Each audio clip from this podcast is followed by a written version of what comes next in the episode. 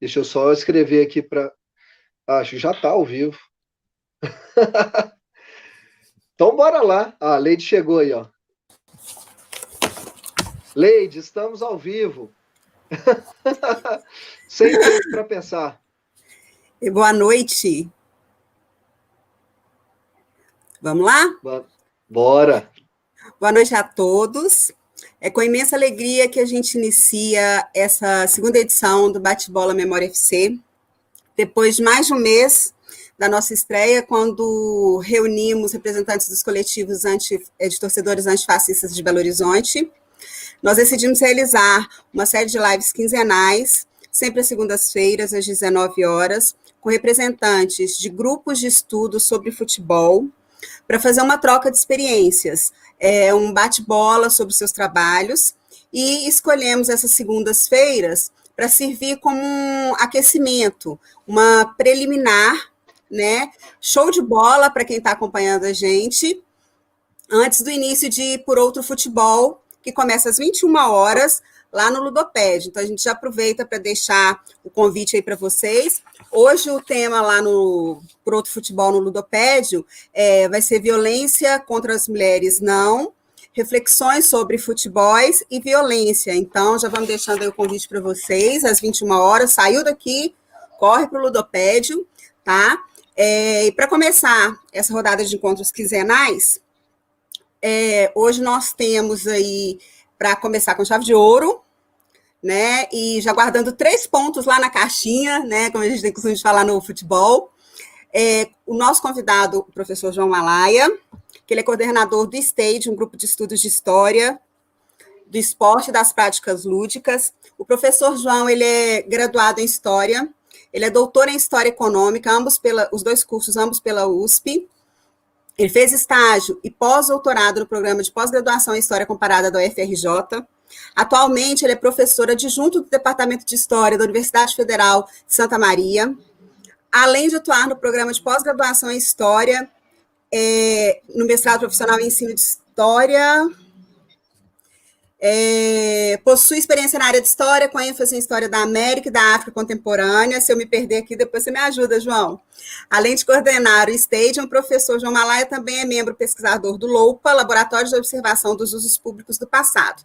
Então, João, agora se eu tiver esquecido alguma coisa, se ajuda a lembrar. Então, vou abrir o espaço para você se apresentar, complementar as informações que eu passei e dar o seu boa noite.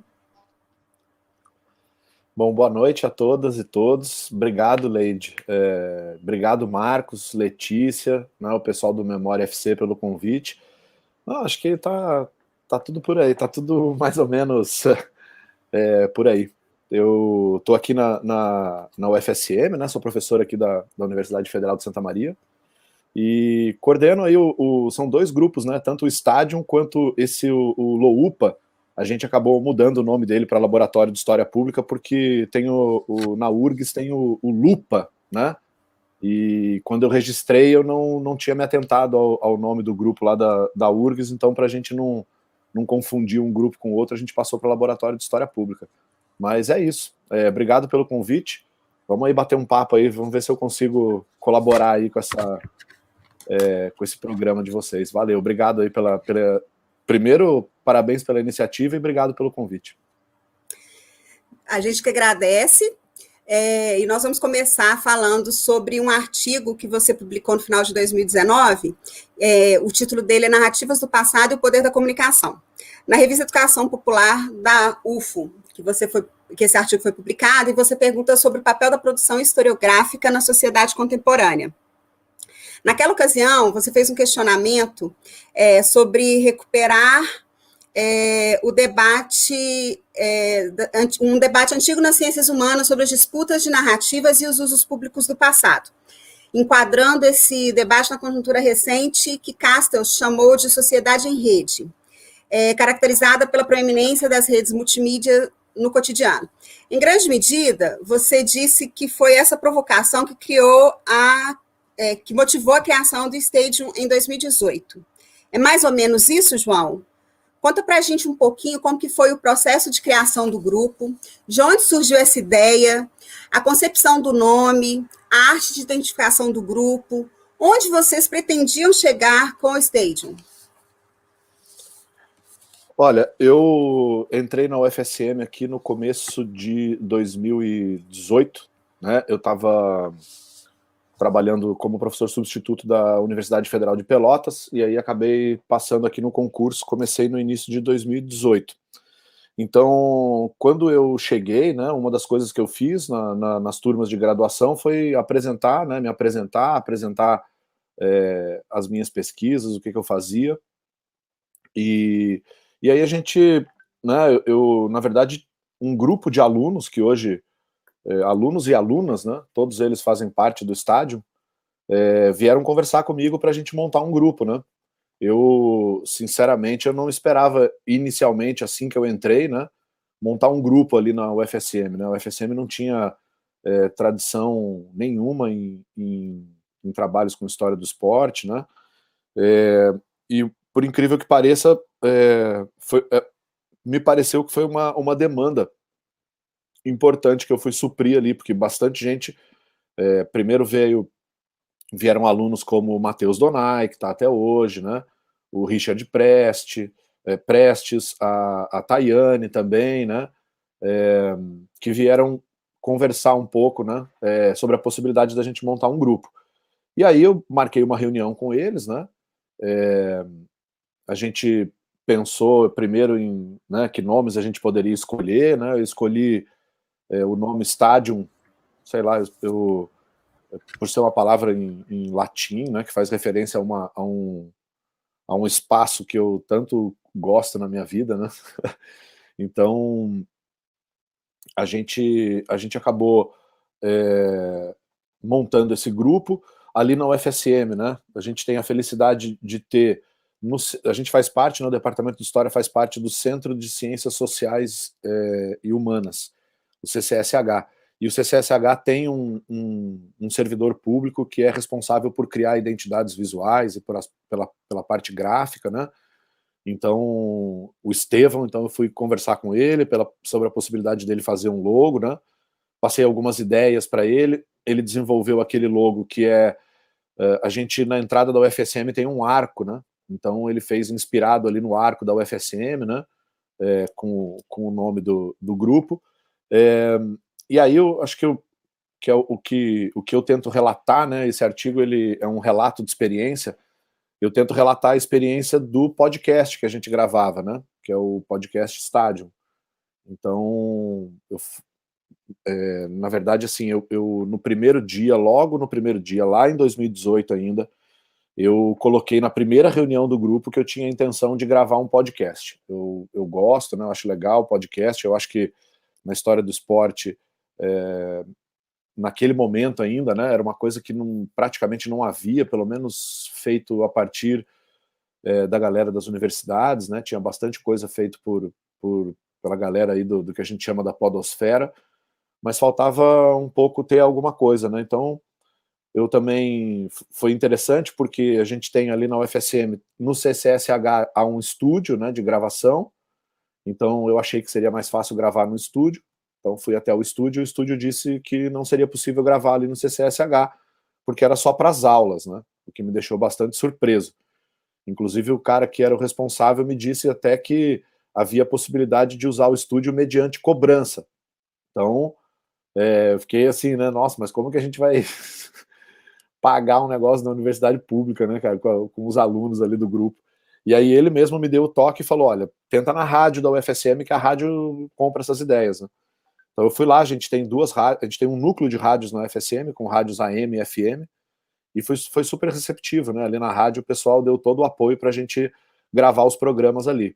Então, aí a gente começou, né? Com, com algumas ideias a gravar. Hoje a gente deu uma parada porque a gente está pensando em, em, novos formatos, em novas possibilidades, né? Talvez uma parceria com o Ludopédio para que a gente consiga ter um alcance um pouco maior no podcast, né? mas a ideia foi um pouco essa, assim. Então, hoje, hoje a gente tem é, desse, de dois desses nomes que eu falei para vocês, o Richard e a Tayane hoje estão no mestrado. É, o mestrado, a Tayane estuda os clubes negros daqui de Santa Maria, do pós-abolição, e o Richard está estudando a, a, construção dos estádios aqui de Santa Maria, de um estádio né, daqui de Santa Maria, é, e agora num momento bastante tenso, porque a gente não tem acesso aos arquivos, né? Está tudo fechado, então provavelmente a gente tem que fazer algumas alterações no, no projeto dele. Mas é isso, tenho três orientandos de mestrado, tenho ali mais uma galera da graduação, mais uns cinco alunos da graduação, e a gente tem também a colaboração da Tayane, que não é minha orientanda, né? Ela, é de, ela faz o doutorado dela sobre os clubes operários aqui do, das minas de carvão é, do Rio Grande do Sul, principalmente ali da região de Arroio dos Ratos. Então ela fala sobre futebol operário e tal, e quando eu entrei na UFSM ela já estava no doutorado. Então, mas ela faz parte do, do grupo, é uma das principais é, integrantes, né? Ela, inclusive, vai representar a gente num evento que vai ter agora na Colômbia, né? Sobre, sobre Brasil, online, né? Então é, é, a, é a Tassiane que está que tá nessa, nessa empreitada. Então ela ajuda muito a gente ali no, no, no, grupo também, né? E agora, por conta também dessa questão da pandemia, a gente recebeu uh, alguns pedidos né, de pessoas de fora para participar do grupo, majoritariamente, é, ou melhor, basicamente duas pessoas que devem começar a participar das reuniões agora, que é a Fernanda Haag, que toca o, o programa Por Outro Futebol comigo na, na, terceira, na última segunda-feira do mês, né? É, e o Marcelo Ritt também, né, que é orientando do, do Flávio de Campos lá da USP e que estuda turf em São Paulo. Então ele também vai começar a frequentar as reuniões do grupo, né, quando a gente voltar aí ó, nesse segundo semestre. Então é legal, assim, onde a gente queria chegar, né, com, com o grupo, é basicamente isso, oferecer um espaço para a galera poder saber que estudar esportes, né, estudar futebol, estudar práticas lúdicas também é importante, né, é, abrir esses espaços dentro da universidade é, e, e, e criar pontos de contato como a gente vem fazendo, né, como com, com vocês, com o pessoal do Ludopédio, né? É, com o pessoal do, do, do, esporte, né? do Laboratório de História do Esporte e das Práticas Lúdicas lá da UFRJ. É, então, nossa ideia é essa, assim, a gente está aqui em, em, Santa Maria, interior do Rio Grande do Sul, né? É, aqui as universidades do Rio Grande do Sul não têm uma ainda é, bastante gente, né? Principalmente dando aula e orientando que, que consiga é, ou que tenha especialidade mais direta na pesquisa nessas temáticas, né? Então, minha ideia é um pouco essa, assim, abrir esses espaços por aqui, incentivar a galera a, a estudar futebol, a estudar o lazer, né? É, acho que é isso, é um pouco o papel nosso ali de professor na universidade pública, né?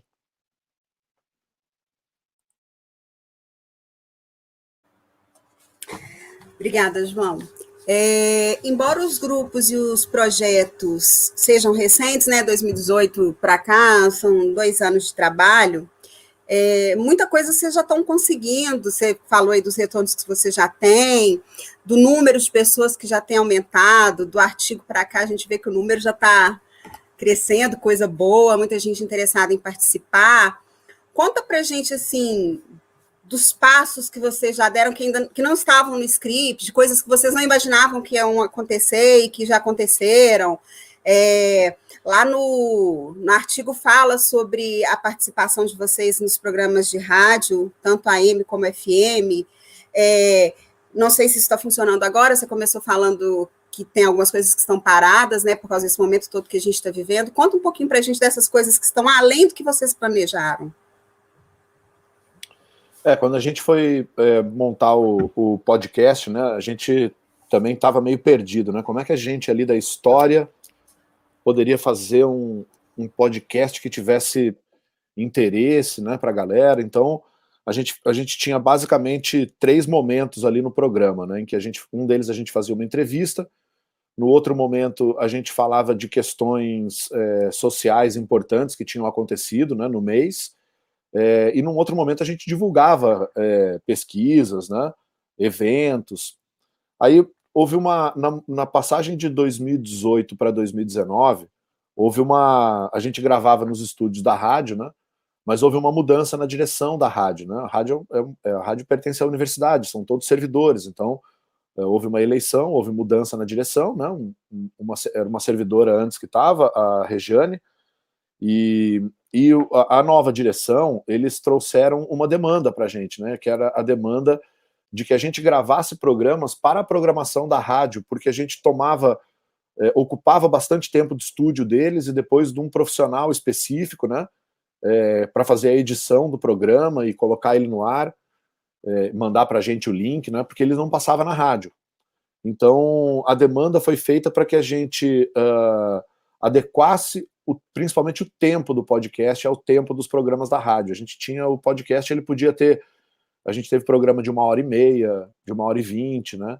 Então, por exemplo, a gente ia entrevistar alguém, fazia entrevista por telefone, né? Então a gente entrevistou o Serginho, né? O Sérgio Giglio, entrevistou o Euclides, entrevistou o professor Cle, o Euclides, né? Da, da, da, Federal de São João del Rei, o professor Kleber da UFMG, é, não só professores, mas a gente entrevistou também é, pessoas ligadas a coletivos de torcidas antifascistas, é, como a gente trabalha também com práticas lúdicas, né, com lazer, então a gente entrevistou também pessoas ligadas a bandas antifascistas, né, eu entrevistei a menina da banda Escrota, que eu sou super fã, né, e aí foi muito legal, porque era né, eu fanzaço da banda, Tiete, assim, né, e, e, e tentando manter um pouco ali o, o a compostura, né? Porque na verdade eu queria perguntar um monte de outras coisas também, né? De, de, de, bandas hardcore, de bandas antifascistas, né?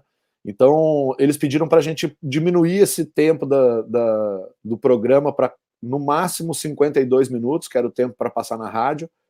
É, e aí a gente começou a ter que mudar bastante, a ter o compromisso de entrar na programação da rádio também, né? É, o que acabou deixando a gente é, um pouco, digamos assim, não preso né, à programação da rádio, mas com uma certa obrigação de manter aquilo. Né? E, e por outro lado, o que aconteceu foi que é, o, o, resultado foi tão interessante, né? Tava tão e era tão entre aspas assim, né? Tão fácil fazer essa gravação porque ela era feita na rádio. Eu levava a galera na rádio, a gente sentava na frente dos microfones, o Jonathan, que é o cara da técnica, gravava a gente levava tudo separadinho, os áudios para ele, depois ele montava para a gente e mandava o programa pronto, né? É, então a gente não tinha o problema da gravação, da edição, de equipamento, né? Nada disso a gente tinha. É, e aí eu, eu, pensando nisso, né? Eu, eu bolei um outro projeto para o UFSM. Eu, eu procuro é, muito. Eu tenho uma preocupação muito grande da gente da história do esporte não se tornar gueto, né? Então, ficar aquele grupinho que estuda história do esporte ali não dialoga mais com ninguém, né? Então, ao perceber esse, esse movimento ali, essa facilidade que a gente tinha, eu fiz um outro projeto, que é o projeto do Mais História, por favor, que aí é um podcast é, geral sobre história, que fala sobre pesquisa histórica, em que a gente conversa com vários pesquisadores, eles explicam como é que fazem as suas pesquisas. Uh, esse programa ele ele está funcionando até hoje, né? Ele a gente parou um pouquinho com o estádio na época da pandemia, a gente não tinha mais essa facilidade, então teríamos que ter no meio de toda aquela demanda que a gente já já tem, né? Essa nova demanda que a gente já tem na, na, na universidade por meio da, da suspensão das atividades presenciais, né? Que parece que que não que estamos é, o fato da gente não estar dando aula pode ter nos é, dado mais tempo para outras coisas, mas só perguntar para qualquer um que trabalha em qualquer universidade, seja pública, seja privada, né, é, para ver que o trabalho, a demanda de trabalho aumentou muito, né? Então é, a gente parou um pouco e, e, aí a gente tinha vários programas do Mais História que estavam gravados meio que é, em estoque, né? Para a gente poder.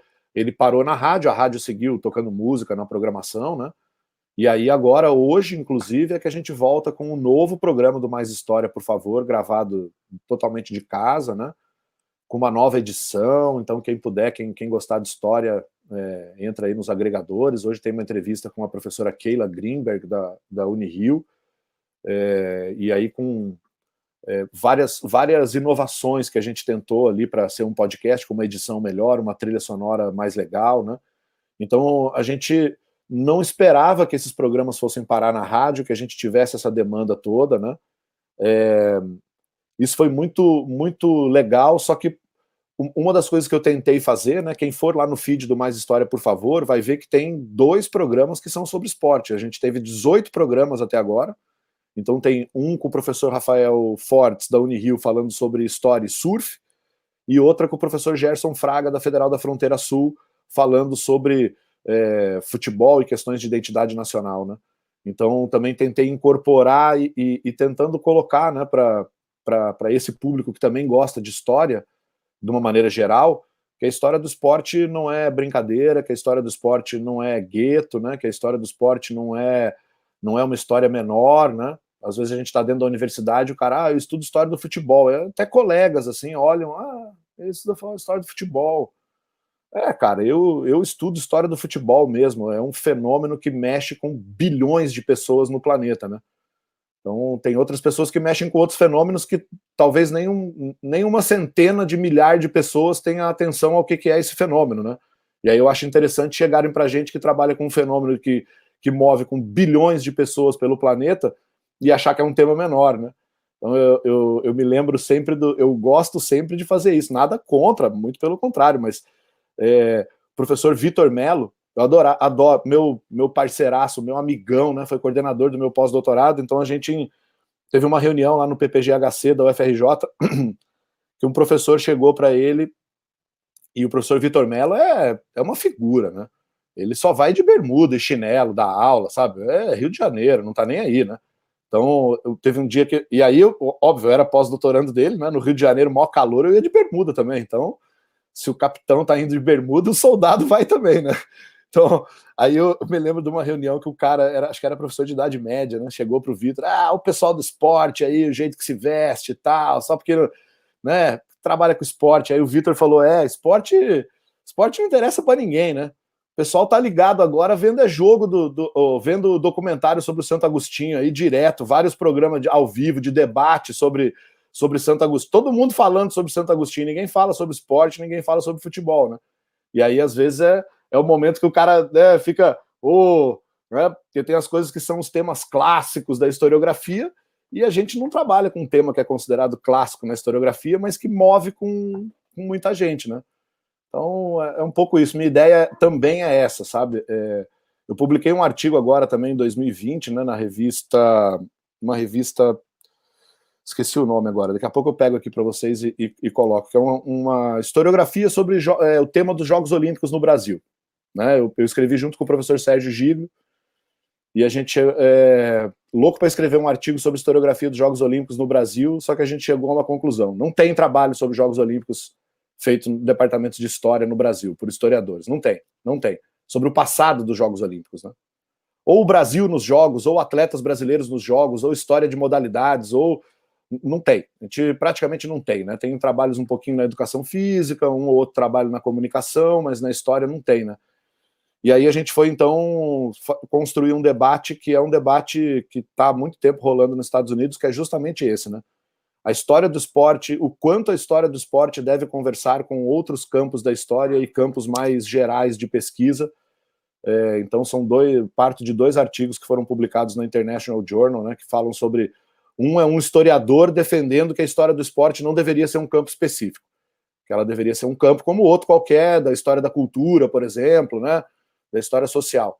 E um outro historiador do esporte defendendo que não, que ela sim tem que ser um campo específico, como existem tantos outros campos específicos, e que ela contribui com outros campos, assim como outros campos contribuem com ela. Né? Então eu tento adotar um pouco essa postura. É, acho que é um pouco por aí. Boa noite, gente. Boa noite, João, Letícia, Leide. Me ouvem bem? Agradecer demais aí, João, se, se você falou aí do, do seu, da sua referência com, com o professor Vitor, você pode ter certeza que no nosso grupo você também é uma baita referência, sabe? É... Bom, tem uns que são mais tiete, outros menos, né? Mas acho que todos são, em alguma medida, muito ligados aí no que você faz, no que você produz, fala, né? Não por coincidência, nós já discutimos internamente no grupo dois textos que o, o último, Placar 1970, é, é, de sua autoria, mas teve um que você escreveu com o professor Maurício Drummond, lá do esporte, né? É, que é aquele balanço das histórias de, sobre o futebol no Brasil. Acho que foi o primeiro texto, né, Letícia? Letícia pode me ajudar, é. Então, você também tem um, um lugar aí cativo no Memória e aí, bom, acho que começar essa nova rodada né, de lives com você era mais do que compreensivo, enfim, né? E bastante ansiado também por, por todos nós, tá, João? Então valeu demais aí a disponibilidade. Poxa, gentileza, né? Super, super aberto a, a trocar ideia. Valeu mesmo. É, vou buscar um pouco a, o artigo de novo aí da Leide, que foi em cima dele que a gente construiu um pouco o nosso roteiro, né, João? A gente até compartilhou com você. É, e aí, nesse artigo que você escreveu lá em 2019, falando um pouco sobre esses podcasts no estádio, é, ou de maneira geral sobre o trabalho no estádio, né, da, da história pública, você comentava que um dos é, desafios nossos era usar o poder da comunicação para aproximar o pesquisador de quem está fora da universidade. Né? Eu acho que é, em grande medida, um dos pilares do que a gente chama hoje de história pública, né, João? Se eu, se eu não estiver enganado, você, eu estou aprendendo ainda. Nós até fizemos uma discussão, né, Letícia? Também antes da lei de chegar para agregar, fizemos uma discussão sobre o que é história pública. Então, mais ou menos o que eu entendi é por aí, né? Que é a ideia da gente tentar pular o muro e, e bater papo com a galera que está fora da, da universidade.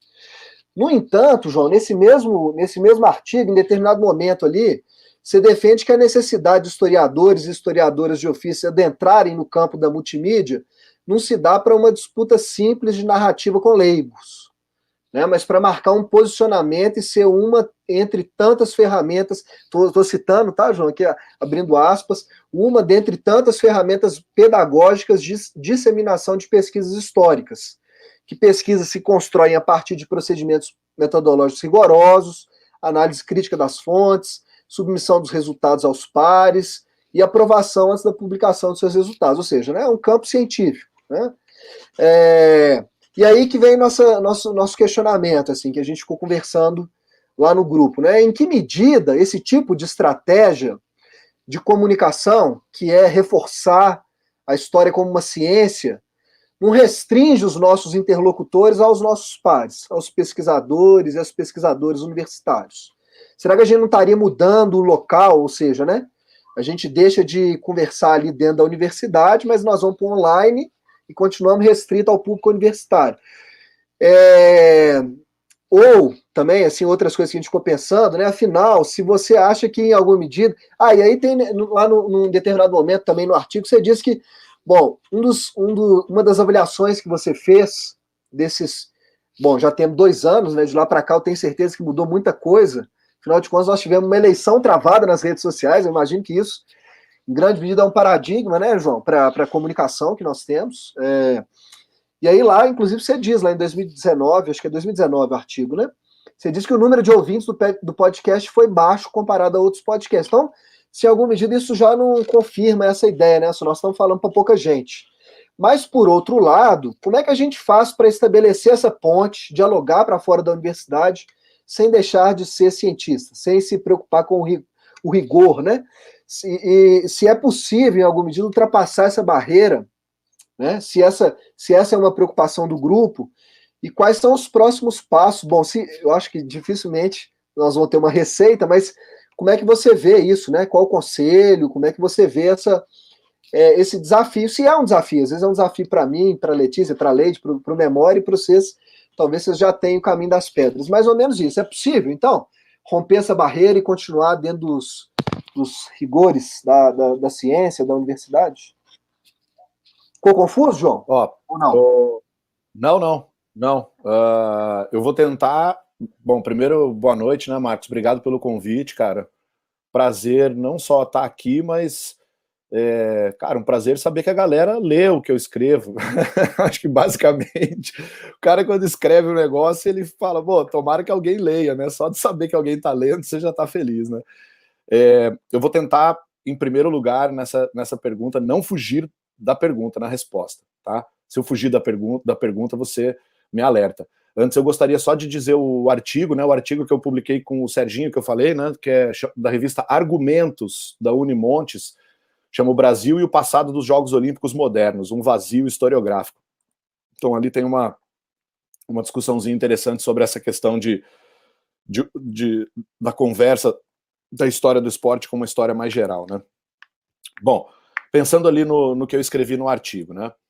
Uh, em, em, primeiro lugar, eu acredito que sim, a gente tem que ocupar esses espaços, mas eu também acredito que sim, nós temos problemas na ocupação desses espaços, né? Uh, uma coisa é o trabalho na universidade e tentar transpor esse trabalho aí para fora dos muros da universidade, como a galera gosta de dizer, né? É, outra coisa são pessoas que nasceram na era digital e que vivem fazendo isso, né? Não dá para a gente querer ser um Felipe Neto, não dá para a gente querer ser um podcast tipo Mamilos, né? É, é uma outra é uma outra realidade. Então a gente está aprendendo também, né? Mas também não acho que devem ser todos os professores e professoras que devam fazer isso. Tem gente que não está à vontade com isso, tem gente que tem uma outra dinâmica de trabalho, tem um outro ritmo, não gosta, né? Prefere ficar um pouco. Eu, para ser sincero, não curto muito ficar aparecendo e, e fazendo vídeo e tal. Eu faço porque eu acredito que isso é importante mesmo, né? Então, eu, se você me perguntar do que, que eu gosto, assim, dessa parada de mídia e tal, eu gosto de voz, cara. Eu gosto de rádio. Rádio eu, e, e, podcast, eu piro, porque aí não aparece muito minha cara, né? E é uma coisa que você, cara, é uma outra dinâmica. Eu sou é, de uma geração que foi criada ouvindo rádio, né? Então, Sou daqueles que, que a mãe não deixava ver os jogos de futebol e eu dormia com o radinho de pilha debaixo do travesseiro para ouvir os joguinhos do Palmeiras ali, né, cara? Então, é, eu, eu, sou viciado em rádio, viciado. Então, o podcast é, é, o rádio portátil que eu posso ouvir os programas a hora que eu quero, né? Então, foi o momento que eu, que eu sempre pensei nisso. Pô, eu perco os programas de rádio, que, que eu. E várias vezes eu tentei, eu fiz isso, né, ao longo da minha vida de de baixar só. Eu, eu, na época que eu fazia o doutorado, eu fazia muito São Paulo, Rio de Janeiro de, de ônibus. Eu baixava os programas de rádio é, para ouvir em MP3 no, no, no, ônibus, isso muito antes do podcast, isso lá no início dos anos 2000, né? Então eu gosto muito, assim. Então eu acho que a gente tem que, que tentar e tem que é, tentar fazer alguma coisa. A questão ali, né, Marcos, que eu acho que é uma questão importante para a gente colocar é o seguinte: aquele ali é um artigo científico, então ele tem que ter uma determinada linguagem, né? Então eu tenho que, eu tenho que me comunicar com os meus pares ali. Mas eu acredito que sim, é, nós temos capacidade de produzir é, boas histórias a partir de pesquisa histórica séria, né? baseada em metodologia, em reflexões historiográficas. Não necessariamente, né? Se eu for escrever um artigo, eu vou ter que fazer uma abordagem teórica, né? Vou ter que problematizar o meu problema de pesquisa, é, o meu objeto de pesquisa. Eu vou ter que fazer uma reflexão historiográfica, eu vou ter que dizer quem é que já escreveu, o que, que já escreveu, como é que já foi escrito. Eu vou ter que falar sobre as minhas fontes, eu vou ter que fazer crítica às minhas fontes, né? Eu vou ter que estabelecer procedimentos é, metodológicos, eu vou ter que ter conclusões, eu vou ter que ter críticas a outros artigos, a outros pesquisadores. Então, eu tenho que dialogar com eles, né? Isso é uma produção científica, né? Eu vou mandar para uma revista, ela vai ser aprovada ou não a pesquisa, mas eu acredito que esse tipo de procedimento ele pode ser usado para construir é, boas histórias e que a gente é, consiga adentrar esse meio, né?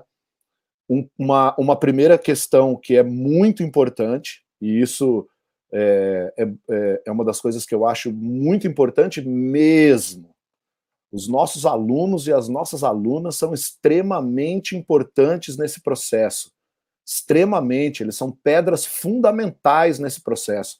Eles conhecem muito mais a linguagem digital do que a gente. Eles conhecem muito mais o que, que reverbera numa rede social e o que, que não reverbera. Eles sabem muito melhor um, um o que, que entre aspas, né? O que, que vai dar M, né? O que, que vai gerar cancelamentos, o que, que não vai gerar, quais são pontos polêmicos e o que, que não são. E a gente, cara, eu por mais. Eu tenho 46 anos, cara, por mais que eu curto o Twitter e eu. né? Eu tinha um perfil do Twitter que tinha mais de 10 mil seguidores, que falava só de Palmeiras, né, cara? Era tipo um Palmeiras revolucionário, assim, o cara tacando fogo em tudo, a galera adorava. Só que, cara, depois de um tempo eu parei de mexer naquilo, aí você começou aquelas perseguições de rede social, eu desliguei o negócio, parei de mexer, aí voltei a mexer, aí agora a gente tem mais história. Por mais. Eu, eu não tenho 1% do conhecimento que o Maurício Fanfa, que é o cara que toma conta do Mais História, por favor, que é, pós, que é doutorando da comunicação, tem. Né? Ele. É, quando vocês, a, a, galera lê as threads lá que a gente faz no Mais História, por favor, no Twitter, a gente manda um texto meio grosso pro Maurício, meio dividido e tal, e o Maurício é que brilha ali no texto, né, cara? Ele brinca com a gente. Eu vou lá de Eduardo Mãos de Tesoura e vou picotando tudo, fazendo tudo, né? Então, é, a gente precisa ter os alunos nos apoiando para isso, né, cara? Eles é que vão é, ser uma geração que vai ser formada dentro dessa nova perspectiva, né? É, e assim, quanto aos, aos, resultados que apresentam o, o podcast, né? Uh, o número é baixo? Com certeza. Se a gente for comparar com, sei lá, aqueles os podcasts, e olha que eu vou, vou comparar com podcasts muito bons e muito inteligentes, né? É, os podcasts da Central 3, por exemplo, que são sensacionais, né? A gente não consegue nunca chegar perto de um podcast da Central 3. Agora é o seguinte, né? A Central 3 é uma central de podcasts, né? Os caras vivem disso, né? Os caras são os caras, né, que fazem isso aí. Então, assim, eu acho que a primeira coisa é nós temos que saber que nós não estamos disputando este mercado, né? Então, assim, se a gente tiver o apoio do Central 3, se um cara da Central 3, se o Matias Pinto, se disponibilizar a dar uma entrevista para nós, a gente já tem que estar tá feliz da vida, né? Porque é um cara que meu, pensa, então a gente tem que ouvir os podcasts da Central 3, a gente tem que tentar, né? E, e tentar ir buscando isso. Agora, sim, teve episódio nosso, Marcos, do podcast, que foi ouvido 100 vezes, né? Um episódio. Então, por 100 pessoas diferentes. E ali o contador ele só conta se a pessoa vê o ouve o episódio inteiro. Então, aí eu fico pensando assim, isso do, do estádio, né? Porque o Mais História a gente tem podcast que teve 500 tocadas, né? 500 pessoas ouviram. E aí eu fico pensando assim, são 100 pessoas que ouviram falar que a Universidade Federal de Santa Maria tem gente pesquisando esporte, tem gente pesquisando futebol, né? Então, por menor que esse universo seja, ele é um universo. A gente alcançou algumas pessoas, né? É, gerou convite para a gente, por exemplo, para a gente falar em seminários sobre essas iniciativas, né? Uh, gerou um artigo científico que hoje gera um pouco dessa nossa conversa aqui, né? Então é assim, eu não tenho a pretensão e nem quero, nossa, está longe da, da, dos meus objetivos, né? De um dia abrir lá o podcast e ter lá 50 mil tocadas, né? Eu, é, se tiver um dia ótimo, maravilhoso, legal. Né? A gente fez uma thread lá do, do Mais História, por favor, sobre estátuas, que eu escrevi num sábado de manhã, totalmente despretensioso, mandei para o Maurício, ele publicou à tarde. Cara, no outro dia até o Emicida tinha retuitado a thread, né? O, o Silvio Almeida, né, cara? Um negócio assim, em 48 horas a gente ganhou 2 mil seguidores no Twitter, né? Então, cara, uma, né, thread com um comentário do Silvio Almeida, olha, vejam aqui uma perspectiva que é para ver e tal, e a gente acha. E eu tava só revoltado, na verdade, com aqueles, cara, aqueles idiota que fica escrevendo na, na grande mídia, não, porque não pode derrubar a estátua, porque ela é história. E eu só escrevi uma thread do tipo assim, amigo, olha só, desde que tem estátua, tem gente derrubando estátua. Então não vamos achar que, ah, porque agora estamos derrubando estátua. E aí eu fiz um, uma, uma thread, né, cara, que mostrava como é que em outros momentos tinham derrubado estátua, né? E aí, assim, tem um dos momentos que é maravilhoso, que é na independência dos Estados Unidos, que eles derretem a estátua de, de cobre do rei George para fazer bala de canhão para a guerra de independência. Então, assim, né, não, mas são coisas que é aquilo, assim, a gente vai aprendendo, vai sendo despretensioso, né? Então, ali que o estádio ele seja um primeiro pontapé inicial, a gente tem outros projetos agora que são pautados em pesquisa histórica, né? Eu até já comentei alguma coisa com, com o Marcos, falei com o nosso colega do Ludoped, o Marco, né, o Marco Lourenço, e a gente vai começar algumas séries é, históricas que, que é isso, assim, pautado em documentação, em pesquisa, em importante diálogo historiográfico, né? Então, é, é, é um pouco isso, assim, eu, tentei não fugir da tua pergunta, Marcos, porque ela é uma pergunta que, cara, te leva para muitos caminhos, né? Mas basicamente é isso, assim, eu, eu apesar de serem poucos, uh, ter, ter, sido tocado poucas vezes, eu acho que, acima de tudo, foi um número significativo, tirou a UFSM do zero. Uh, e outra, Marcos, vou te falar uma coisa é, sensacional, cara. Você não sabe como é maravilhoso ver o olho da galera brilhando dentro de um estúdio de rádio, cara. Sabe? Dos alunos, assim, porque o cara vai fazer história. Aí o que, que tem na cabeça dele, né? A menina, o menino vou mergulhar em um monte de papel velho, arquivo, e nunca mais eu saio desse mundo, né? Vou ficar ali para sempre. É, e de repente, cara, a galera tá sentada na frente num estúdio, né? Com aquele, aquele painelzinho ligado ali no ar, né? Um cara numa mesa tocando ali, fazendo. Sabe assim, cara, teve. teve é, e é, era muito, é muito legal, assim, quando a gente ouve ali, porque no final eu vendo a cara deles, eu falo, cara, aproveita aí agora, tá passando na rádio aí, manda beijo pra tua mãe, pro teu pai, né? Faz aí teus recados. Cara, a galera adorava, velho, adorava, sabe assim? É, é, um, é um momento em que você proporciona para um futuro historiador e para uma futura historiadora outros espaços onde ele pode atuar e ele deve atuar e ele não deve ter vergonha daquilo. Então, não fez rádio, TV, não fez comunicação, não fez essas esses outros, mas, cara, a gente tem uma universidade que tem um estúdio de rádio, cara. Por que, que a gente não pode aproveitar isso um pouquinho? Por que, que a gente não pode colocar os nossos alunos e as nossas alunas ali naquele ambiente também? Então, hoje em dia, se um deles for convidado para um, participar de um programa de rádio, eles, cara, já sabem o que, que é. Sabem o que, que é um estúdio, sabem como se comportar, sabem, né? Então é isso, cara. Tentei responder sem fugir, mas me avisa se eu fugir da, da, da pergunta, tá bom? Fugiu não, foi ótimo, João, foi ótimo. Valeu. Boa noite, João. Boa noite, gente. É... Você tem muitos leitores, de fato, no grupo e tem fãs, né? Eu sou uma delas, eu e Mari. A Mari pelo Vasco, né? Que é a atleticana mais vascaína que eu conheço e pela abordagem que você faz é, na tese de História Econômica, que eu acho, assim, incrível, sou completamente apaixonada é, por esse tipo de abordagem e a cada live, a cada podcast que eu estudo, só fico mais, que eu escuto, só fico mais fã. Passo ao momento chat, é... vamos para a pergunta. É, há pouco mais de um mês, é, a gente no grupo passou por uma situação bem impactante é, sobretudo eu e o Marcos, um texto nosso é, para a arquibancada do Ludopédia, ele foi é, cancelado no Twitter por uma por um indivíduo, é, ele foi bem é, ofensivo, inclusive, falando que o nosso texto ele não tinha nenhuma metodologia é, e nenhuma fonte.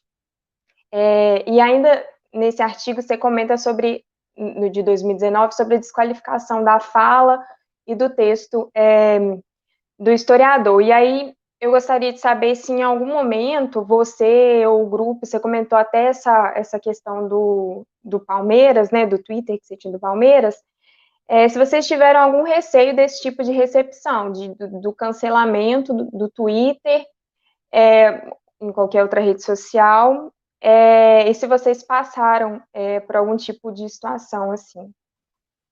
Ô Letícia, obrigado pela pergunta. Obrigado pelas palavras, fico muito feliz. Agradeço também a Mariana, né, que botou, colocou aí um, um comentário, né? É, obrigado, fico muito feliz e fico sempre à disposição para ajudar no que for preciso, em qualquer momento, tá? É... Ô, ô, João, Oi, desculpa, desculpa te interromper, eu vou entregar a Letícia, ela está esperando que você oriente ela, viu, no mestrado. Cara, Tamo... Aproveita que o, o, companheiro dela é lá de Porto Alegre, aí vai, vai, vai ficar pertinho aí para ela. Como a gente diria na arquibancada, Letícia, cai para dentro, né? Cai para dentro. o... Letícia, olha só, se eu fosse falar aqui as tretas que eu tive no Twitter do Palmeiras, a gente tinha que fazer aqui uma live só sobre isso, cara, porque até a ameaça do João Dória eu tive, né? Do advogado do João Dória. Então, é, mas por outros motivos, assim, não era nada específico do João Dória e tal, né? Mas foi, foi bastante, assim, porque o que aconteceu uh, foi que o, o, um, o Palmeiras tinha um time de basquete, a gente acompanhava bastante o time de basquete na época ali, eu morava três quadras do, do, do, do clube, eu era sócio, né? E aí um, o Palmeiras resolveu acabar com o time de basquete num ano que tinha sido assim espetacular, aquela união com a torcida, sabe, um negócio muito bacana. E um conselheiro do Palmeiras veio para mim e cantou a bola. Falou: Olha só, eu tinha um blog também. Ele cantou a bola. Falou: oh, Os caras vão acabar com o time do Palmeiras. Acabei de sair de uma reunião. Sei que você gosta do time e tal. Tô te dando aí, né, cara? Solta aí a bomba, né? E aí eu escrevi um blog dizendo que os caras iam acabar com o time, que eu tinha informação.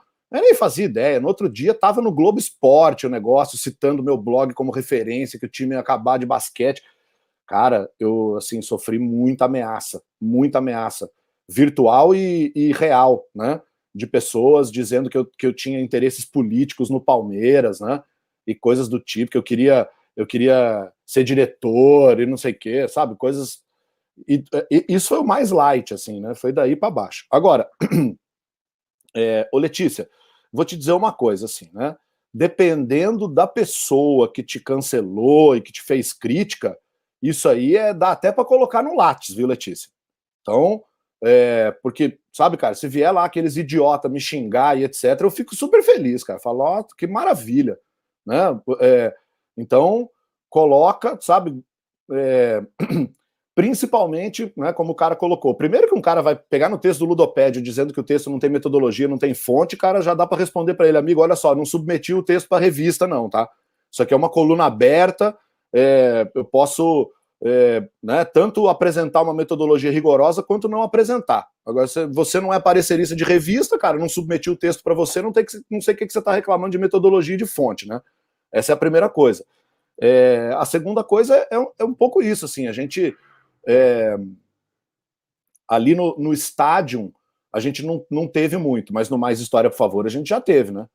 Porque ali no Mais História, por favor, a gente é bem ácido nas nossas críticas, né? Bem ácido. Então, por exemplo, a gente escreveu uma thread lá sobre os monarquistas e tal, né? Cara, os monarquistas foram a loucura na, na, no Twitter. Os caras.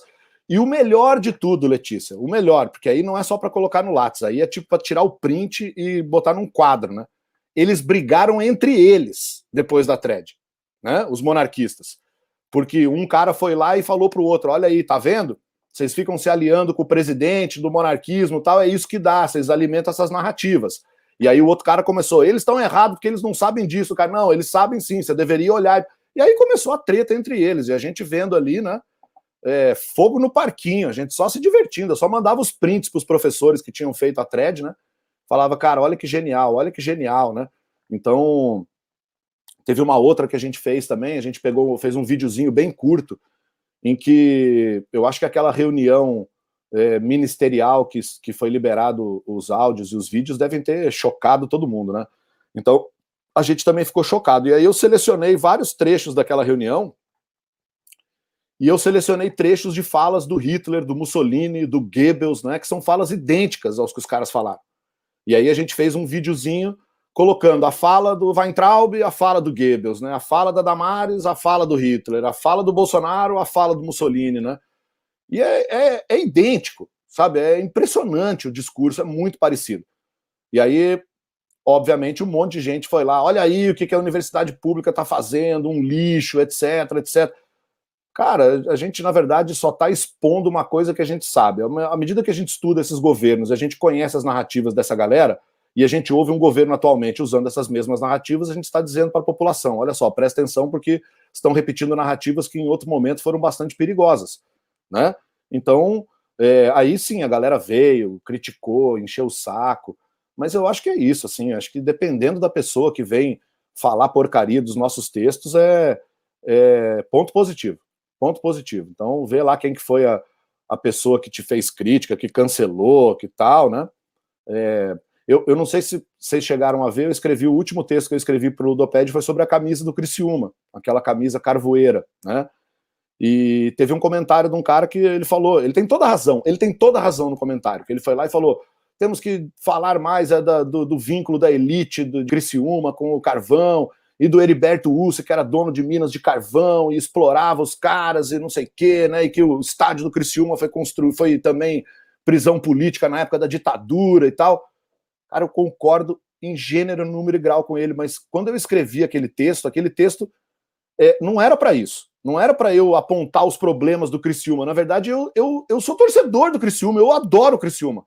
Então eu estava falando, oh, dá para dá para ser mais incisivo ainda, dá para o clube ganhar mais com o negócio ainda. Esse trabalho de pegar o Heriberto Ussi, descobrir os vínculos dele com a burguesia do carvão, esse é um trabalho que nós vamos fazer, nós historiadores, eu, Leide, Letícia, Marcos, Euclides, Vitor, né? Isso é o que a gente vai fazer. Agora, quando a gente tem, né? É, é naquele momento ali eu tava, era quase um auxílio ao clube, Olha só, vamos vender mais camisas e vamos ainda conscientizar melhor a população. Né? Vai ser mais legal isso acontecer.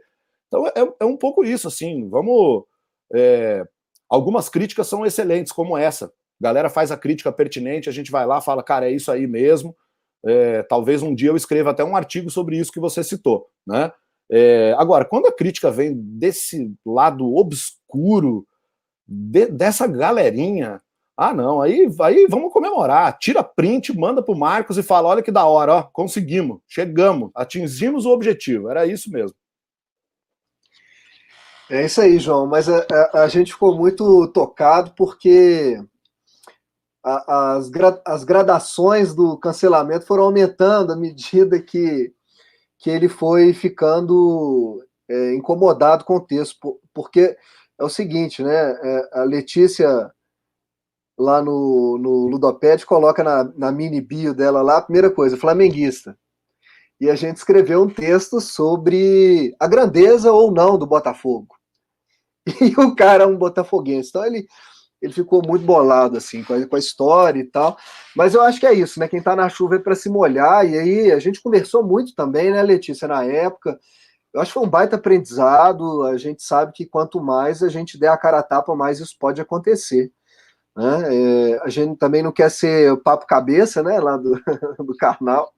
Você tem toda a razão, nossa perspectiva não é essa, mas quanto mais a gente circular, a chance disso acontecer é maior, né, João? Posso só, vou só comentar Lógico. uma coisa contigo, Marcos, que é o seguinte: a gente não pode esquecer que nós mexemos com um. Quando a gente vai falar de futebol, é, cara, é futebol, velho. Sabe assim? É, o cara que é botafoguense, ele não quer ouvir isso né? É a cor da, da, da, da camisa, né, cara? Então, assim, vou te contar.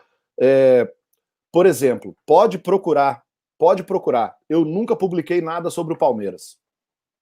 Nada.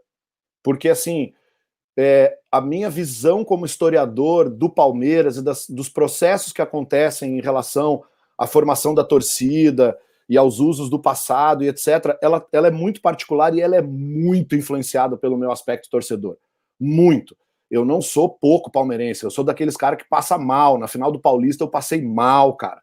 Passei mal mesmo, assim, sabe? De, de, de ir pro banheiro vomitar, cara. Sabe? Eu não consegui, terminou o jogo, eu não consegui comemorar com meu filho que tava lá no Rio de Janeiro, me fez 20 ligações para gritando e eu passando mal, cara. Sabe assim? Então, eu, eu não posso. É, eu não posso escrever um artigo sobre o Palmeiras e uma pessoa me criticar sobre qualquer aspecto que eu concorde ou não, e ela disser, você está sendo influenciado porque você é palmeirense, eu não posso, eu não posso dizer não, eu não, eu tenho uma postura neutra em relação a isso.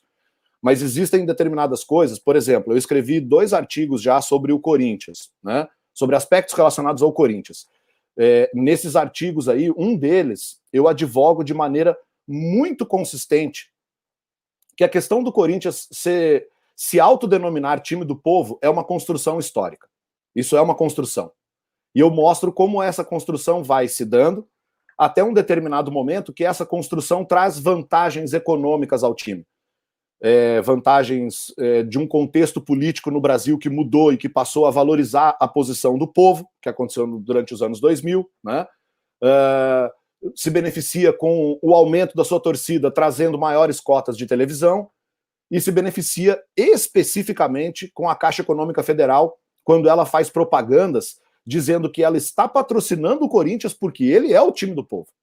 Então, se o povo tem um time, o povo também tem um banco. Esse banco é a Caixa Econômica Federal. Essa era a propaganda da Caixa Econômica Federal. Uh, Marcos, eu posso dizer que eu submeti esse artigo para duas revistas brasileiras.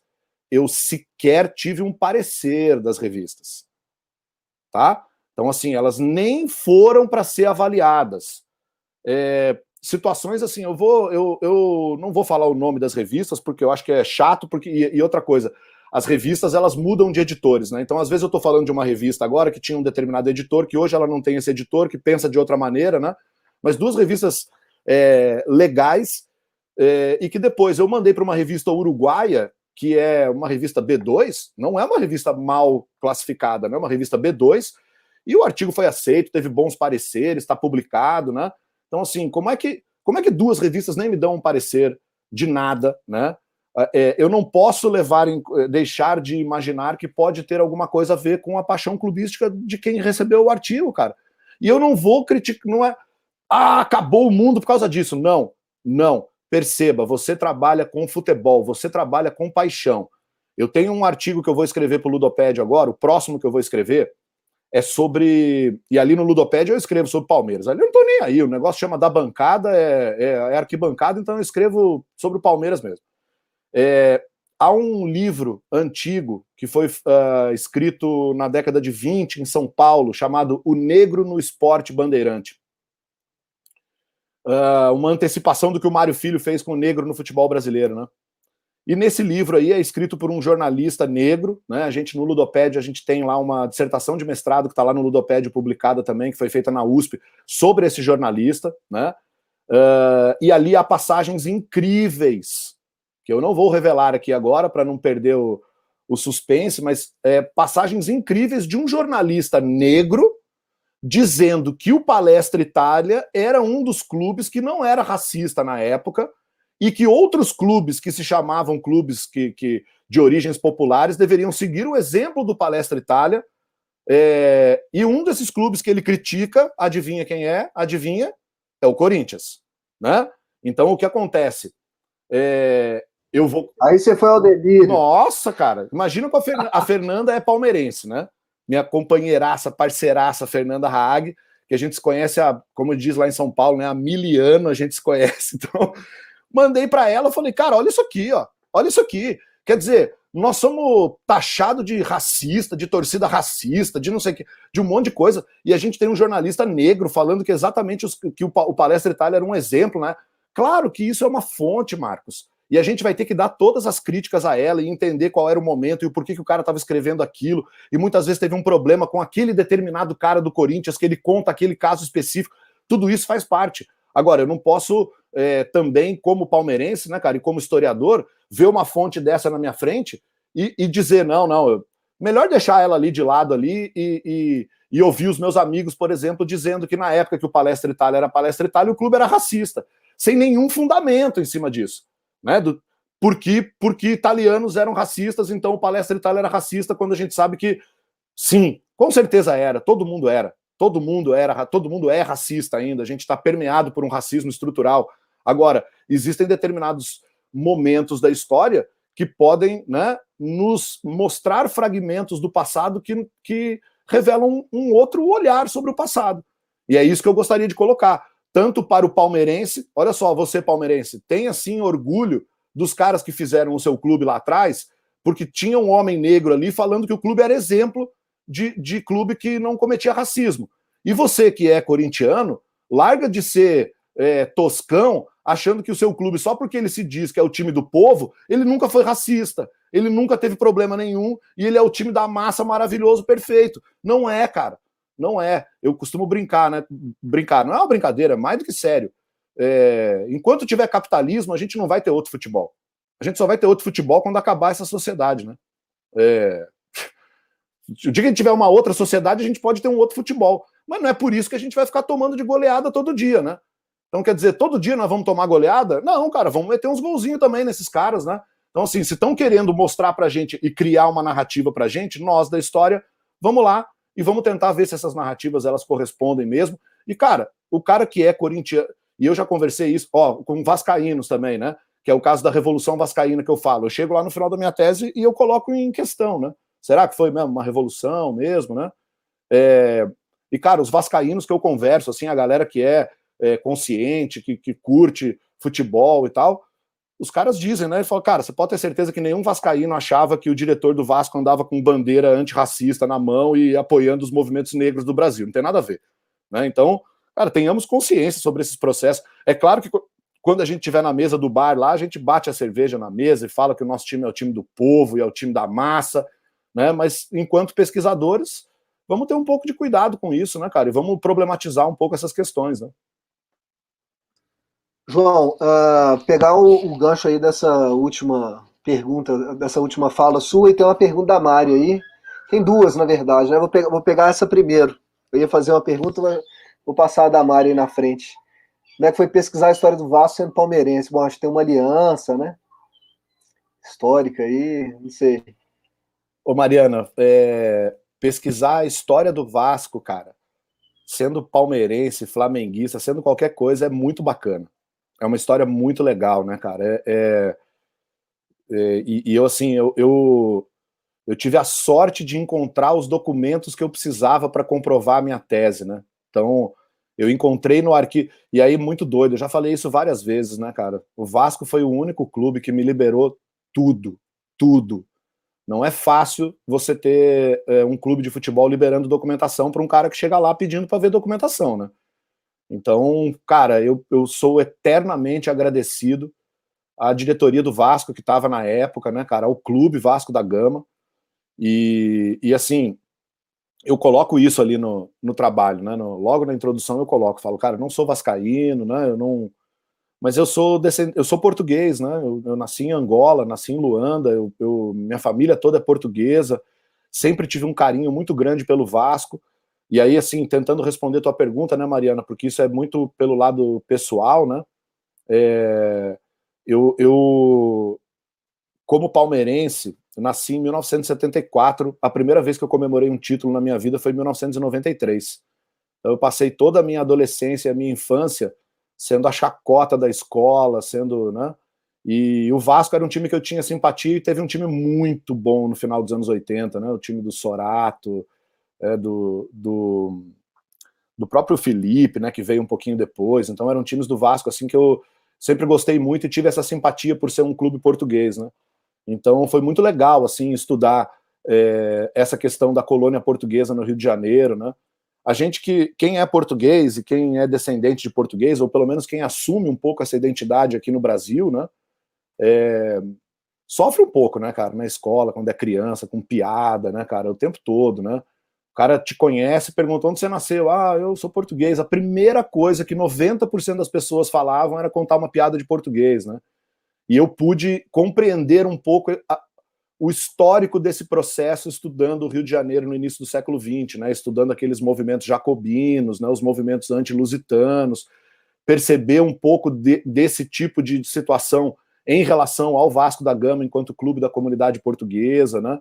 É, a gente tem um, um, um, jornal no Rio de Janeiro que é, deu o, o, que é o Jacobino, né? que ele dá uma notícia de um atropelamento no centro do Rio de Janeiro que matou um imigrante português, né? Ele dá a notícia da perspectiva do bonde, dizendo que o bonde está bem, que o bonde não, não, não, não precisou ir para o mecânico para ser consertado tal. O português morreu, mas o bonde está bem, está tudo tranquilo, amanhã ele está na rua de novo, né? Então, é, imagina, dá uma notícia de uma pessoa que morreu, né? É, e basicamente ela não é o problema, o problema é o bonde que poderia ter estragado no atropelamento. Então isso mostra o nível né, de, de, de, preconceito que os portugueses sofriam, e tudo isso foi muito legal, né? Foi, foi conhecer um pouco a história da comunidade da qual eu faço parte, né? É, foi bacana, assim. E acho que me deu o distanciamento necessário para eu poder não também mergulhar, né? Como um torcedor vascaíno e cair muito nas histórias, né? E nas narrativas que são construídas a partir daí, né?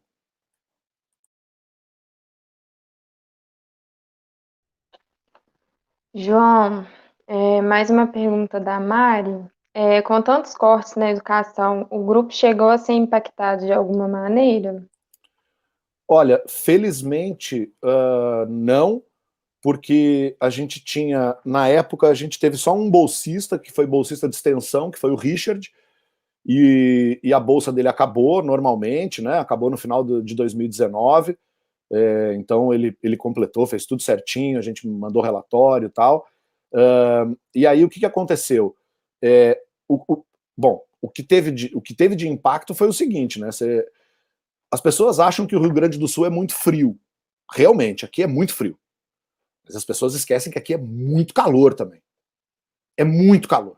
Não é, não, não, não é brincadeira. Eu já morei no Rio de Janeiro, sabe? E o calor daqui, cara, não perde nada para o Rio de Janeiro, eu diria até que é um calor pior que o do Rio de Janeiro.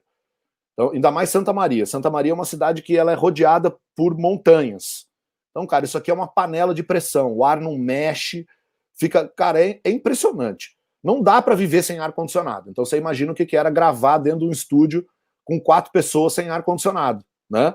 Então, cara, era assim, era tipo a gente, cara, parecendo bule de café, né, cara? Suando igual panela de pressão e se limpando. E o coitado do Jonathan ali do, do outro lado no estúdio também, fazendo a técnica, pior ainda para ele, porque o, o, negócio da técnica era mais quente ainda, né?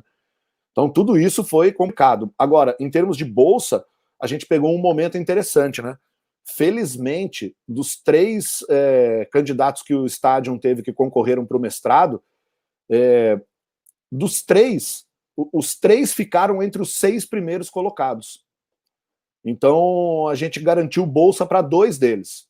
E o último, que foi o Elias, que está estudando torcida aqui no Rio Grande do Sul, e, cara, foi por muito pouco que ele não pegou a bolsa, né? Então a gente trabalhou bem, assim, sabe, durante o processo para saber o que que, que que dava mais pontuação para a bolsa, para né, no processo seletivo do mestrado. Então eles acabaram conseguindo, né? A gente conseguiu duas bolsas. O Elias, ele é bolsista, mas ele é bolsista de um outro departamento em que ele tem que trabalhar para o FSM. Então a gente está agora trabalhando voraz para no final do ano ele concorrer à bolsa do ano que vem. É, o Elias estuda, é, um, é, uma pessoa que estuda as torcidas barras bravas daqui do Rio Grande do Sul, né? Então é um e é um cara não, muito, muito sagaz nas pesquisas e ele merece muito uma bolsa para que ele possa se dedicar o tempo todo, né? Porque ainda mais que o cara é de torcida, então ele ele tá naquela coisa, né, cara? Sabe quando a pessoa entra no mestrado e fala: "Caramba, eu nunca imaginei na minha vida que eu ia poder estudar isso", né? Então, quando eu peço alguma coisa para ele fazer, ele fala: "Bom, vou fazer isso, né, cara? Já fazia isso antes, vou fazer isso agora com muito mais vontade, né?" Então a gente não teve tanto impacto assim, o grupo em si não sentiu muito. Agora, a universidade sentiu muito. Não, não, não vamos achar que não, né? Assim, a gente teve corte de luz, né, cara? Teve é, transformador de poste de luz na UFSM que queimou, que não tinha dinheiro para trocar, o campus ficou às escuras, a gente teve dispensa de funcionário.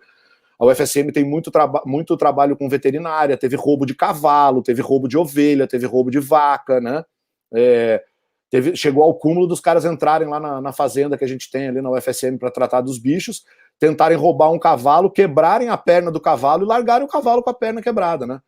Então, a gente sofreu muito, assim, é, cortes de funcionários, né, o pessoal que trabalhava na limpeza, o pessoal que trabalhava na segurança, foi bem, bem complicado, né, bem complicado. Mas o grupo em si a gente conseguiu é, manter um pouquinho, agora a gente está também aproveitando esses editais da pandemia para tentar levantar uma verba para equipar o nosso laboratório, né, com microfones, com coisas de melhor qualidade, então pode ser que a gente consiga. Então, assim, a gente no geral, Mariana, sofremos muito. Especificamente ali em relação ao grupo, a gente conseguiu é, superar ali aquele momento ali. Estamos conseguindo, né? Porque a luta é diária, né?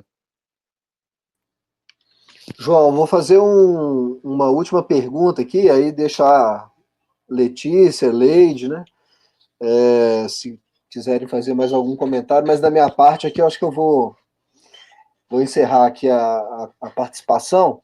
É, acho que em alguma medida vai casar com dois comentários que acho que, que conduziram um pouco a sua fala aqui hoje, né? Você disse que a gente estuda um tema apaixonante e tal, é, mas que por outro lado também você acha que a gente não deve ficar em si mesmado, né? A gente não deve ser um, é, um grupo que fala para apenas esse grupo. Às vezes eu tenho essa impressão, né? Eu estou estudando futebol desde 2011 no mestrado, enfim. E às vezes a gente encontra, é, é, ótimo, né? Porque acaba virando um grupo que, que se reencontra, é super legal, mas às vezes eu tenho essa impressão de que a gente fala para a gente mesmo. Mas bom, pensando nessas duas, essas duas questões, né? Assim, a paixão que move a gente e ao mesmo tempo essa preocupação de não, não segmentar a, a, a, o nosso campo de estudo, você tinha me revelado aí nas nossas conversas, né? Assim, para a gente acertar essa, esse bate-bola aqui, que você tinha alguns sonhos, alguns desejos que em algum medida dialogavam com essas duas questões, né? Queria saber se você pode compartilhar isso com, com, com quem está assistindo, né? Com, com, a turma, falar um pouco aí do que, que você é, vê como perspectiva para a gente que estuda futebol, especialmente dentro da história. E agradecer demais, viu? Agradecer demais. Quando passar isso Cara, tudo, a gente, a gente paga uma brama para você, né? Porque acho que por enquanto é o que a gente tem aí em caixa, né? Que isso, cara, eu que agradeço, eu que agradeço, de verdade. É, é um, é um prazer é, poder falar com a galera, cara. É, eu, eu fico muito feliz mesmo. Então pode contar comigo sempre que, que, que for necessário, que vocês acharem interessante, né?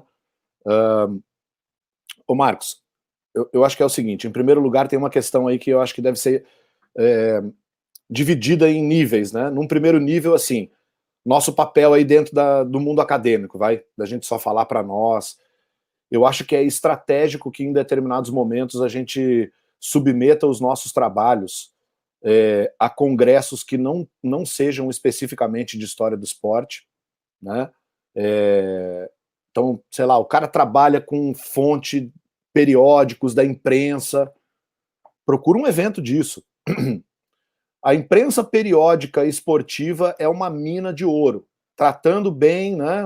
E, e, e sabendo trabalhar e não abusando delas, né? Como a gente muitas vezes vê, né, cara? A galera se, se, se valendo das fontes periódicas como se elas fossem as únicas possíveis, né? Não é esse o caso, mas elas são maravilhosas, né, cara? São fontes para começar são periódicas, né, cara? Então nos possui, nos permite constru, construir séries numéricas, né? Eu tenho, é, vai sair um, um artigo meu e do Vitor agora na revista de História Econômica e História das Empresas, que a gente fala sobre a Casa Sportman, que é a primeira loja de material exclusivamente esportivo do Brasil. Uma loja que surgiu em 1909 na Avenida Rio Branco, no Rio de Janeiro, e depois ela vai se muda para a Rua do Ouvidor, ela funciona, depois o, tem uma vida, a gente analisa a primeira etapa da, da, da história dessa, dessa loja, é, e eu me arrisquei a um, a um passo metodológico ali que eu nunca tinha visto, né? Como era um trabalho de história econômica e a gente queria mostrar que a loja estava se posicionando num mercado que aumentava, que era o mercado da, dos artigos esportivos, a gente usou como procedimento de método uh, a pesquisa em periódicos da hemeroteca digital brasileira é, com a palavra sport. Então, em 1800, entre 1890 e 1899, quantas vezes apareceram a palavra sport nos periódicos do Rio de Janeiro? Né? Quantos periódicos eram e quantas vezes aquela palavra apareceu? E na década seguinte, quantos periódicos eram e quantas vezes aquela palavra apareceu? E, no, e por último, né, é, em quantos por cento dos periódicos apareciam a palavra esporte, né? E a gente foi mostrando que, e, e, por incrível que pareça, o resultado é surpreendente, porque ele mostra que essa palavra sport que a gente está tentando ligar o crescimento dessa palavra nos periódicos ao aumento da popularidade desse fenômeno na cidade, ela mostra que o cara foi sagaz na hora de montar a loja. Ele montou a loja na hora que estava em crescimento esse uso dessa palavra. E aí ele usa o nome dessa palavra, inclusive, para o nome da loja, né? Sportman, loja Sportman. Então, e foi aceito, cara. Foi inclusive elogiado ali como procedimento de. Então, assim, por que não usar esse tipo de elemento em eventos, por exemplo, sobre a história da imprensa? ou num, num, num, simpósio temático de um outro evento que fale sobre a história da imprensa, né? É, por que não, é, como a Tayane faz, né, maravilhosamente bem, é, levar a pesquisa dela dos clubes de futebol negro para os eventos do pós-abolição, né? Porque eu, por exemplo, que pego muitas vezes os trabalhos que eu faço e levo para os eventos de, do Congresso é, de História Econômica, né, da, da ABPHE. Então, eu acho que isso é em, em primeiro lugar, assim, a gente estrategicamente, para a gente não se guetificar, nós temos que mostrar as nossas pesquisas para os nossos colegas, né, que não trabalham com isso. E é super interessante. Toda vez que eu percebo, por exemplo, o Congresso de História Econômica, que é um que eu vou direto, né? Cara, toda vez que eu levo os trabalhos lá, a galera vai no negócio e a galera elogia pra caramba e fala: pô, cara, nunca imaginei que podia estudar com isso aí, cara, coisa maravilhosa e tal porque é uma galera que está preocupada, cara, sabe, nem, nem dá bola para isso, mas a gente dá bola. Então, se a gente dá bola, a gente consegue fazer trabalhos bem feitos e mostrar para os nossos colegas, ó, oh, presta atenção nisso, cara, né? Daria para você ter dado, dado, né, dado uma atençãozinha para isso aí, isso aqui não é besteira, né? Então, trazer isso. Outra coisa também, né? A gente participar de dossiês de revistas importantes, não de história do esporte, mas com o tema do esporte, né? Dossiê sobre memória, sobre cidade, sobre quem, quem faz isso maravilhosamente bem é o professor Vitor Mello. O professor Vitor Mello acabou de publicar um artigo numa revista aqui do Sul, que eu não me lembro o nome agora. Uh, o dossiê era sobre circularidade de ideias inglesas e francesas no 19 e no 20 no Brasil. Aí o cara foi lá e falou: bom, ideias francesas e inglesas, meu, o esporte está cheio. Então eu vou trabalhar isso aí no Rio de Janeiro, a circularidade das ideias, montou um artigo, pá, publicou lá no meio da galera, né? Então acho que isso a gente tem que fazer, né?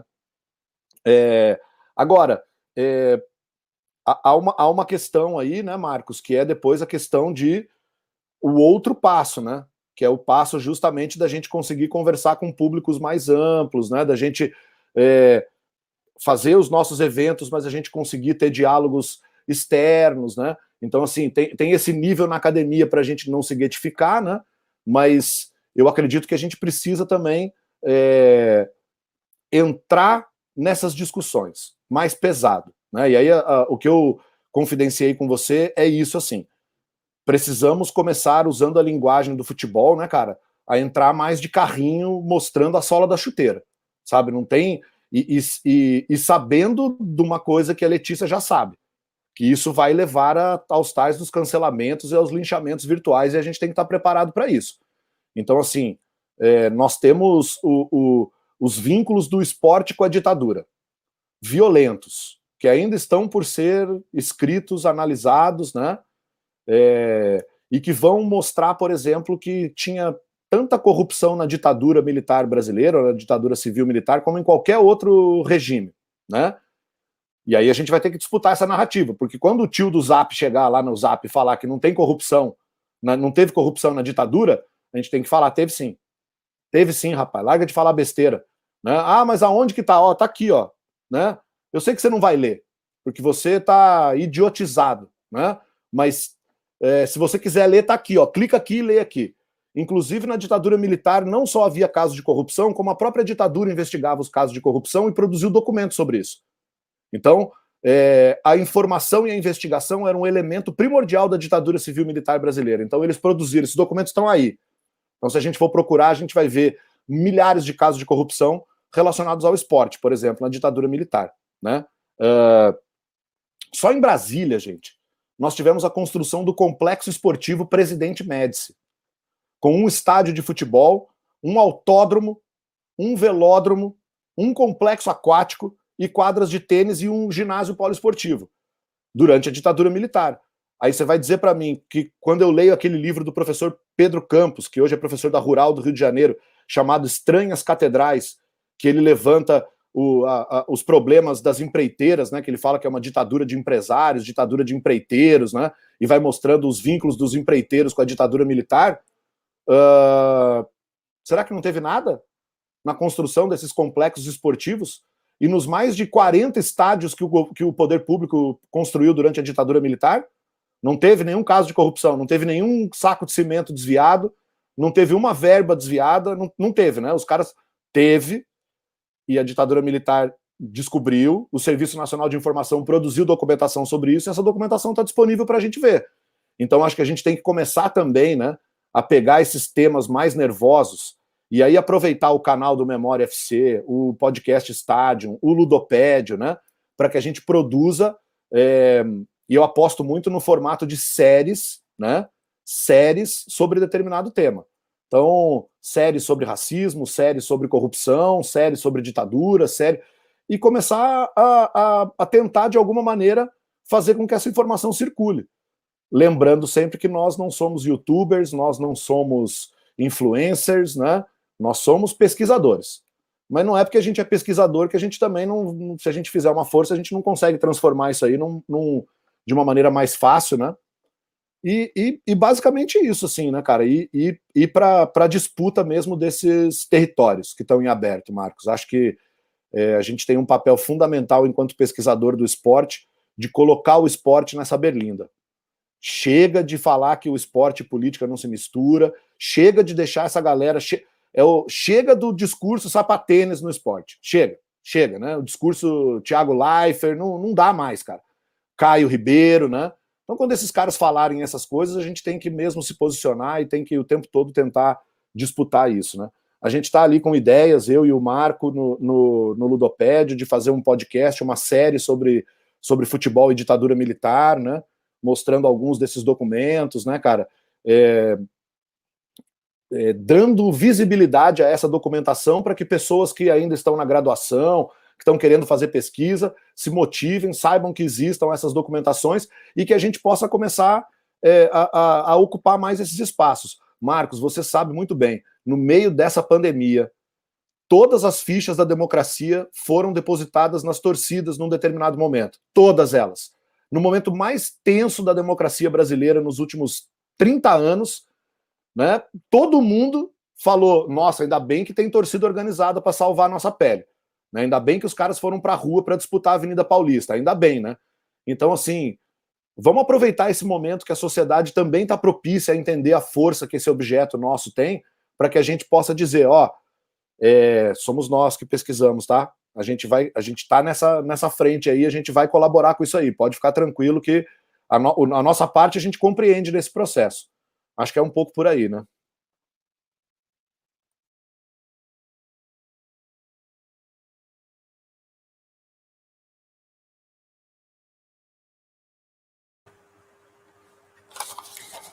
Então, nós vamos começar as despedidas. O papo tá bom, mas a gente vai começar a se despedir agora, porque daqui a pouco tem ludopédio, né? A gente não pode esquecer. É, dia 28 de setembro tem mais bate-bola aqui no Memória FC. Então, quem está acompanhando aí, divulga, faz a inscrição no canal, ativa o sininho, passa para as pessoas que também se interessam pelo tema, convida quem ainda não se interessa pelo tema, que de repente começa a se interessar. Queria agradecer, João, pela sua participação, pela sua disponibilidade e pela sua generosidade em compartilhar tanto conhecimento com a gente, em estar disponível para quem precisa. Né? Eu acho que isso, para quem está iniciando nas pesquisas, eu acho que é por isso que a Letícia é fã, que a Maria é fã. É muito bom, e eu vou falar isso assim, vou aproveitar o momento para falar assim, de uma jornalista que começou a se tornar pesquisadora, que está engatinhando nisso, e que assim se sentiu mega maxi acolhida entre pessoas incríveis como você, Marcos, Euclides, e assim, realmente é um ambiente que acolhe quem está querendo buscar, quem está querendo aprender, vocês são pessoas assim que estão sempre disponíveis mesmo, então agradeço pela generosidade, pela disponibilidade, por partilhar com a gente isso tudo. Significa muito para quem está começando, para quem já está na estrada. Agradeço ao grupo, que eu falei o nome errado um monte de vezes, né?